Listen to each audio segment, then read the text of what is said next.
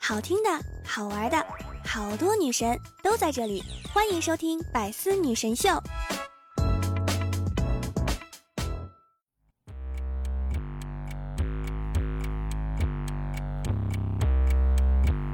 Hello，各位段友，欢迎您收听《百思女神秀》。那我依然是你们的小六六哈。近日啊，一篇有关煮熟反生孵雏鸡的论文啊，在网上疯传。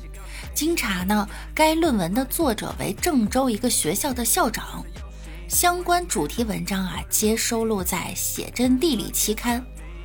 论文里写道啊，取煮熟鸡蛋一枚，放入茶杯，学生呢开始利用超心理意识能量方法，开始让鸡蛋反生。二十分钟后，鸡蛋反生成功，并将反生后的生鸡蛋进行孵化成雏鸡，并且已经成功反生了四十多枚。这个让煮熟鸡蛋反生的超心理意识能量方法，听着咋这么玄乎呢？和量子力场和宇宙能量有啥关系啊？据媒体调查，这位郭平是郑州市春林职业培训学校的校长。除了煮熟鸡蛋反生，他名下还有物体穿屏月壁、意念照相与录像、煮熟绿豆反生芽等论文。您这开的不是职业学校，这是魔法学院吧？在煮熟绿豆反生发芽一文中，也是一模一样的写道：那些经过脑潜能培训的中小学生，可以通过超意念实验让煮熟绿豆反生。同学们将生绿豆含在嘴里，让它快速发芽。学生还要与绿豆对话，因为绿豆在脑屏里是有灵的。而通过对话呢，学生可以知道每个绿豆是男生还是女生。这不是奇迹啊，这是量子医学的功劳，是宇宙能量的结晶啊！我这就准备把一箱火腿肠寄过去，请您帮我把它们变回一头猪。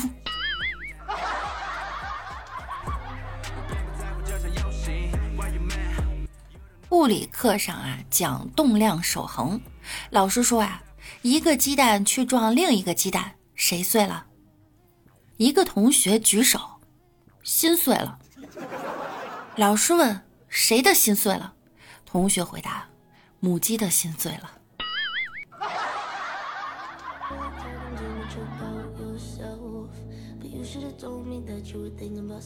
物理课时，老师问：十一伏、三十伏、二百二十伏、一千伏和三千五百伏的电压，哪个可以摸，哪个不可以摸？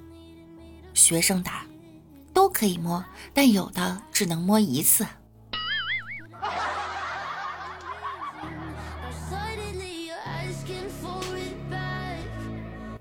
一群伟大的科学家死后在天堂里玩躲猫猫。轮到爱因斯坦抓人了，他数到一百，睁开眼睛，看到所有人都藏起来了，只有牛顿还站在那儿。爱因斯坦走过去就说：“牛顿，我抓住你了。”牛顿说：“不，你没有抓到牛顿。”爱因斯坦问：“你不是牛顿，你是谁？”牛顿说：“你看我脚下是什么？”爱因斯坦低头看到牛顿站在一块长宽都是一米的正方形的地板砖上，不解。牛顿说：“呀，我脚下这是一平米的方块，我站在上面呢，就是牛顿每平方米。所以你抓住的不是牛顿，你抓住的是帕斯卡。”通过这个故事，你们懂得了什么？懂得了，不好好学习，你连个段子都听不懂啊！要好好学习哈。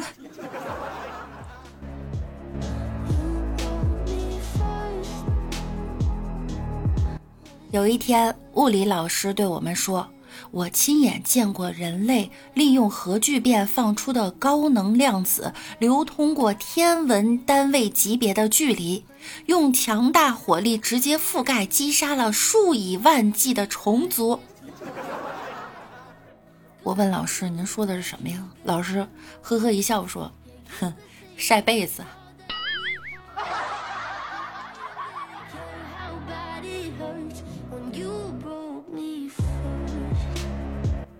物理老师在讲惯性这一课，一个学生呢在下面小声讲话，老师暗示了他一眼，可他仍我行我素。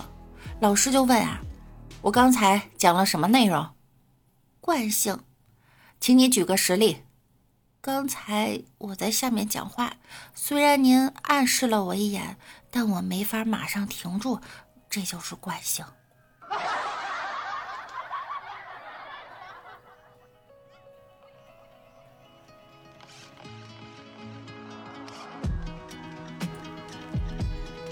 物理课上，老师问同学们：“知道什么是电阻，什么是电源吗？”李大脚回答：“店主就是商店的老板，店员就是商店的伙计。”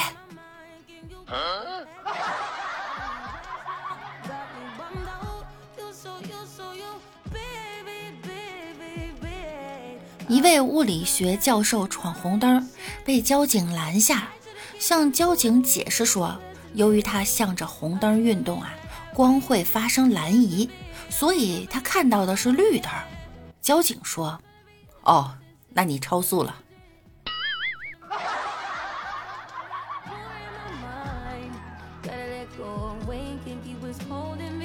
作为从小就是学霸的我，有一天呀，有一对情侣从我身旁走过，我只听到了他们说“运动场”三个字，然后我大脑飞速旋转，电场、磁场、保守场、无旋场，运动场是什么鬼？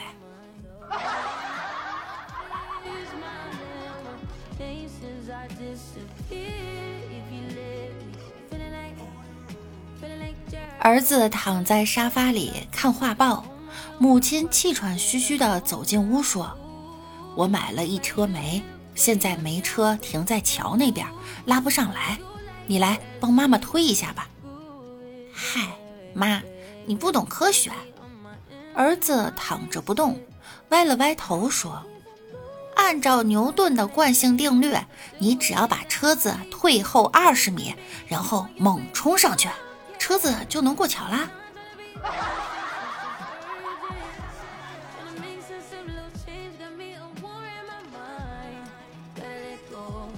有一天，一只兔子不幸掉进一个箱子，结果出来的时候变成了一只鸭子。你知道是什么原因吗？因为箱子里放着的是变压器。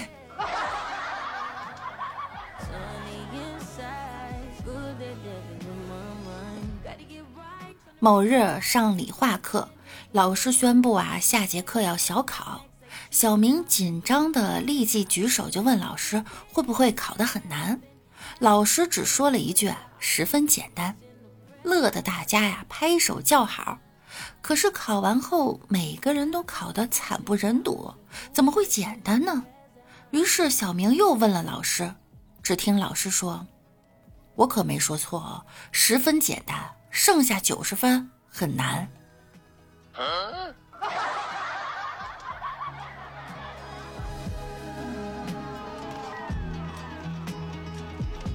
化学课上，一个正呼呼大睡的学生被老师叫起，问道：“你知道我说的四氧化三铅是怎么回事吗？”学生慢慢的张开眼，睡意蒙蒙的说：“老师。”我只有一对眼，怎么会知道四眼发三枪是啥回事儿？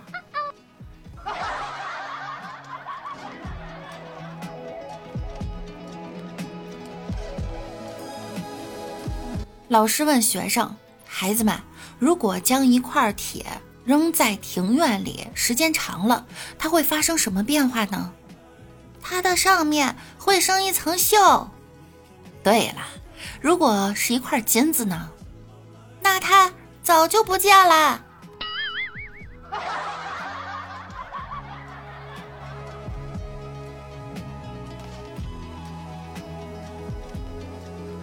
父亲给儿子讲故事：从前有一只青蛙。儿子问：“爸爸，有科幻故事吗？”父亲说：“从前在太空里有一只青蛙。”儿子又问：“有限制级的吗？”嘘，小点声，别让你妈听见。从前有一只没穿衣服的青蛙。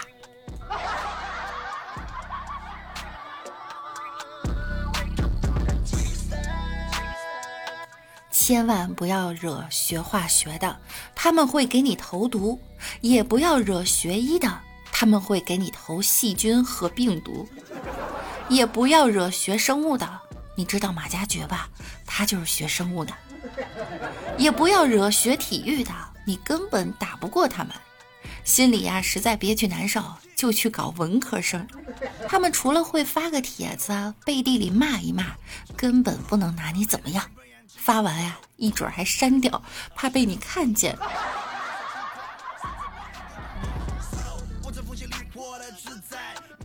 文科生说：“叶的离去是风的追求，还是树的不挽留？”理科生说：“是脱落酸。”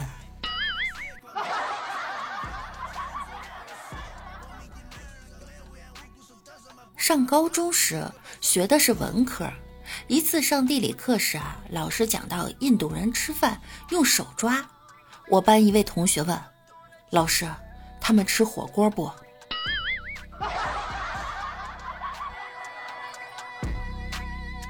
以我的文科成绩来看呀，我适合学理；以我的理科成绩来看呢，我适合学文；以我的语文成绩来看呢，我适合出国。以我的英语成绩来看，我适合考古；以我的总成绩来看呢，我适合去死。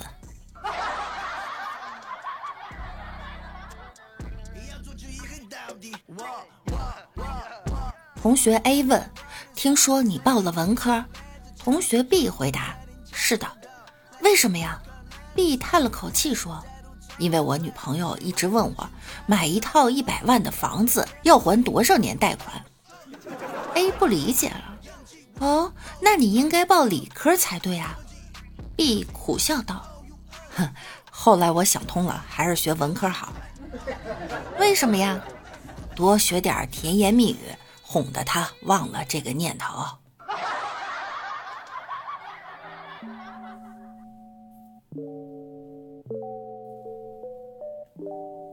一个文科女生非常喜欢一个理科男生。一天啊，文科女生想是时候该表白了，于是呢就给理科男生发短信：“青青子佩，悠悠我思，纵我不往，子宁不来。”理科男回：“看不懂，请说中文。”女生非常生气的回了条短信：“你妹啊！老娘不去找你，你就不来找老娘吗？”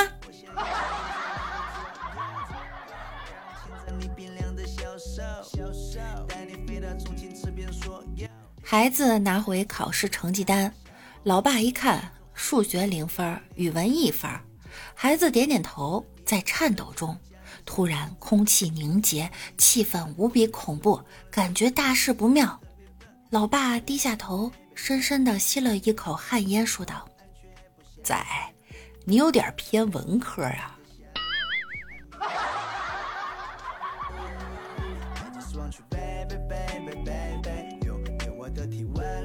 一对小情侣约好去学校食堂吃饭，男生帮女友打了一份，先坐下了。女友打电话过来：“喂，你在哪儿？我在哪儿？我在以食堂门口对面左角落为坐标原点，长桌摆向为 x 轴，纵摆向为 y 轴，每个座位为一个单位。我在坐标为二十三十一的那个位置。”你慢吃哈，撑死你个理科屌丝！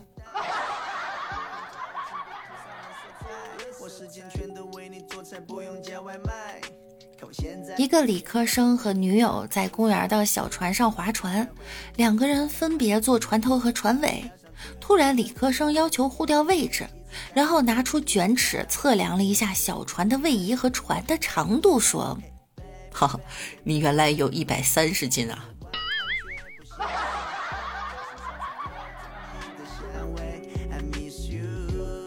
班里一个同学唱：“我的滑板鞋。”摩擦摩擦，在这光滑的地上摩擦。后面一个学霸无奈地说：“光滑的地板哪来的摩擦？”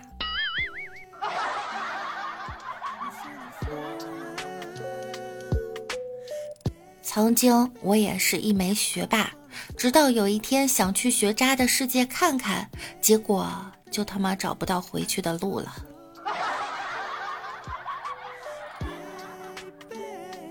学渣苦，学渣累，学渣考前不能睡，学渣考试全不会，学渣考后很颓废，学渣要给学霸跪，学霸说他全不会，结果他考试全都对。哎，世界上最远的距离是老师在讲第四章，学霸在看第八章，而我还在看目录。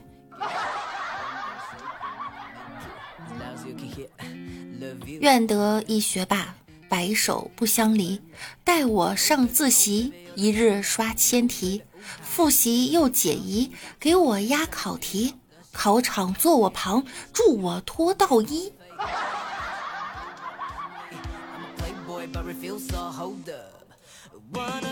手机前的各位学霸，感谢您的收听。那我们本期的节目呢，就要和大家说再见啦。